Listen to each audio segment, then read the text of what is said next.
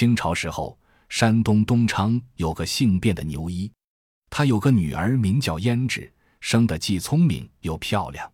卞牛医爱如掌上明珠，总想给她找个好婆家。可是找来找去，胭脂十八岁了还未出嫁。卞家对门住着一家姓龚的，妻子王氏是个能说会道、行为不规的人，整天走东家串西家，因此他有事无事常常找胭脂来拉呱。一天，王氏和胭脂拉完瓜要回家做饭，胭脂把他送出门外，忽然看见一位身穿素衣的年轻书生迎面走来，胭脂心里一动，目不转睛地看着那书生。只见他穿戴整洁，生得眉清目秀，年方十八九岁。那书生觉得有人偷看自己，便腼腆地低头走了过去。书生忠厚老实的神态，更增加了胭脂的好感。书生已走远了，胭脂还倚在门旁温情脉脉地看着他。王氏见胭脂看着书生，便挑逗说：“看你这样目不转睛盯着人家，想必是看上他了。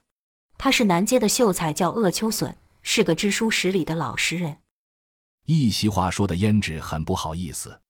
王氏又说：“我看你俩倒是天生的一对，你若有意，我愿当个媒人，怎么样？”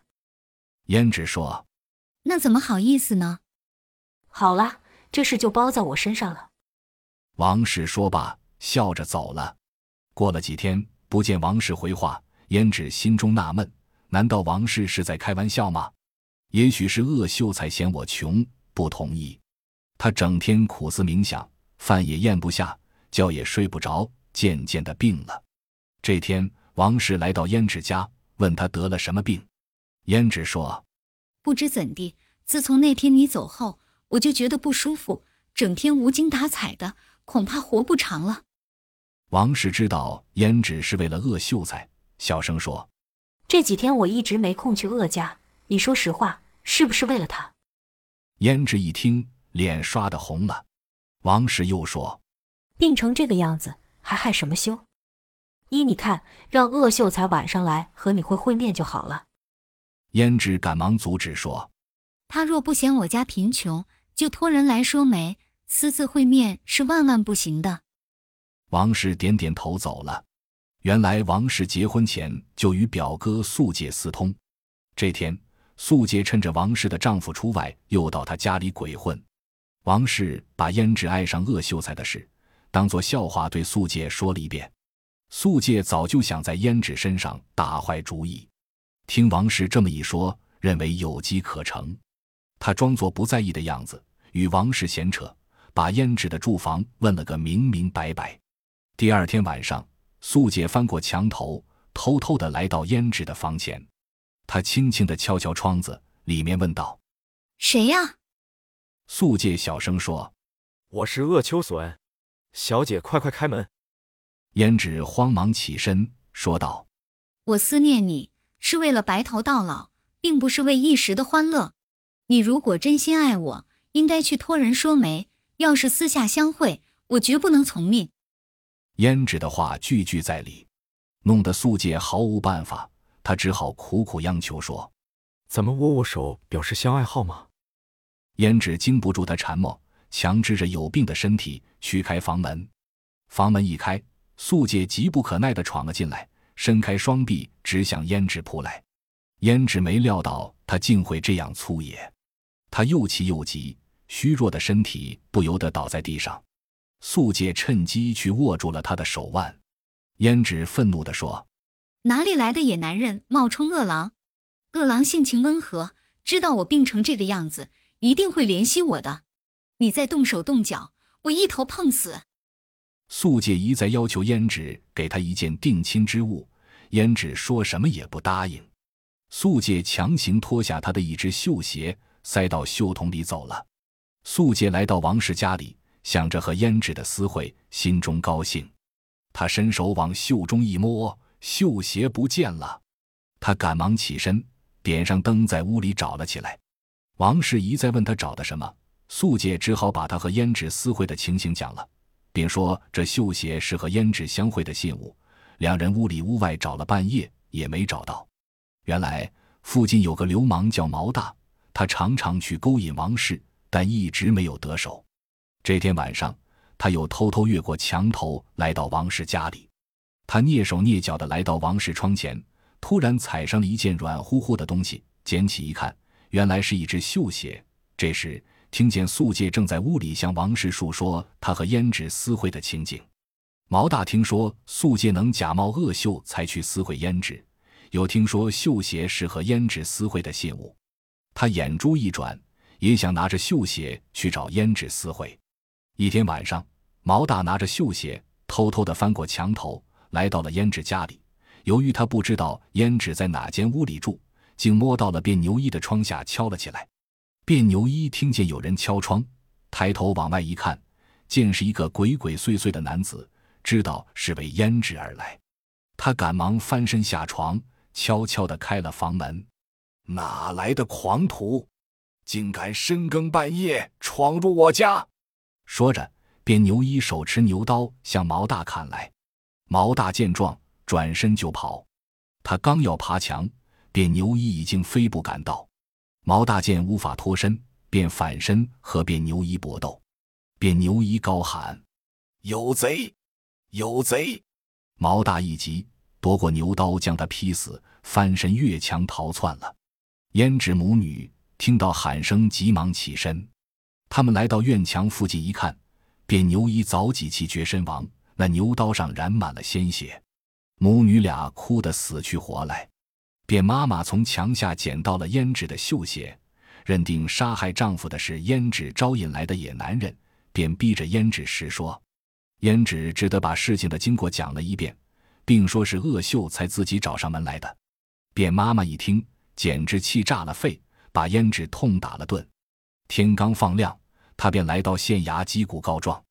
知县听说恶秀才杀了人，当即差人将他捉来问案。恶秀才是个忠厚老实的人，听说有人告发自己是杀人凶手，早已吓得浑身打颤，连话也说不出来。知县见恶秀才吞吞吐吐的样子，更加认定他是杀人凶手。恶秀才要求和胭脂当堂对证，知县便差人把胭脂火速传来。胭脂来到公堂，满腔悲愤，痛骂恶秀才丧尽天良，杀害了他的父亲。知县听了胭脂的控诉，勃然大怒，喝令衙役上刑。恶秀才是一个文弱书生，哪里经得起酷刑的折磨？被逼承认自己是杀人凶手，鄂秀才被判处死罪。案子报到济南府，由知府吴南代复审。他反复推敲案情，发现不少疑问，又见鄂秀才相貌良善，不像恶人，因此他简单的问了一下，便宣布退堂。吴南代怀疑这是见错案，他暗地派人到狱中和鄂秀才慢慢细谈。鄂秀才便把当时路经胭脂家门的情况一五一十的说了，并发誓说从那之后再也没见过胭脂。经过几番调查，吴南代又升堂问案，他把胭脂传来问道：“你遇到鄂秀才时还有谁在场？你们俩讲的话还有什么人知道？”胭脂都回答没有。知府吴南代又把鄂秀才传上堂，问他和胭脂相遇的经过。鄂秀才说：“那天。”我见王氏同胭脂走出门来，并没有和他们说话，就低着头走了过去。鄂秀才讲到这里，吴南代对胭脂发怒道：“刚才你说没人在场，怎么又出来个王氏？”胭脂忙说：“那天王氏虽然在场，可是我们约会的事，他并不知道。”吴南代感到内中必有缘故，他命差役把胭脂和鄂秀才带下去后，马上把王氏传来问案。吴南代问王氏道。你知道是谁杀死卞牛一的？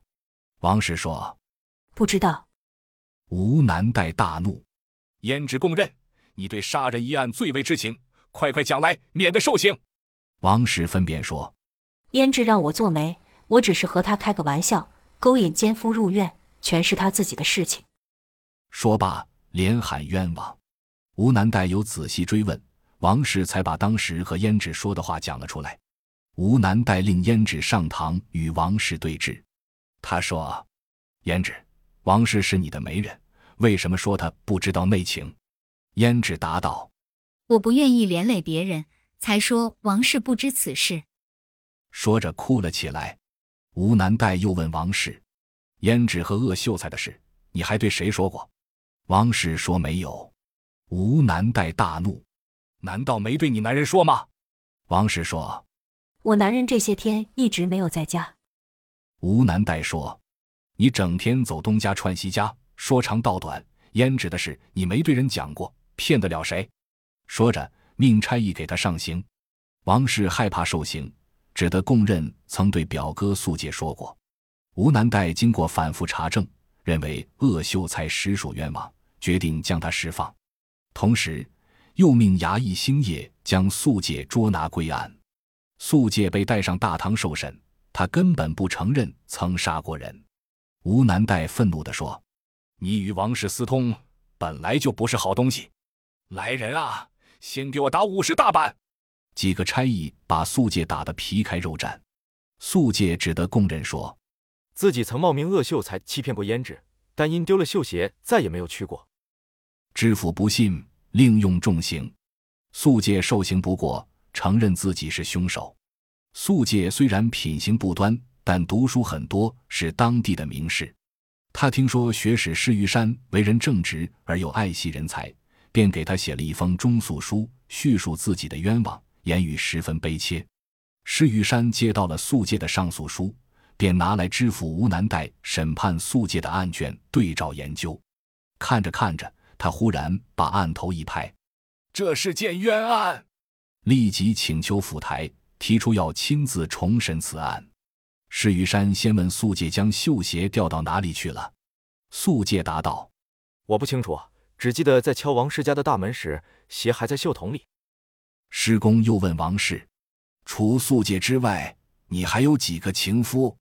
王氏说：“只有毛大曾屡次挑逗，自己没有同意。”施公问：“你丈夫外出后，还有谁去过你家？”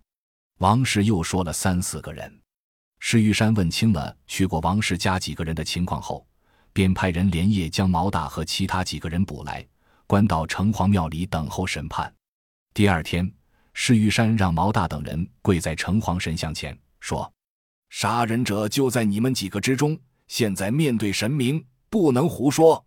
自首者可以免罪，说假话者要重罚。”谁知几个人都说没有杀人。施于山命衙役拿来刑具，并立即给毛大等人上刑。虽然用了重刑，几个人还是同声喊冤。施于山忙让停止用刑，说。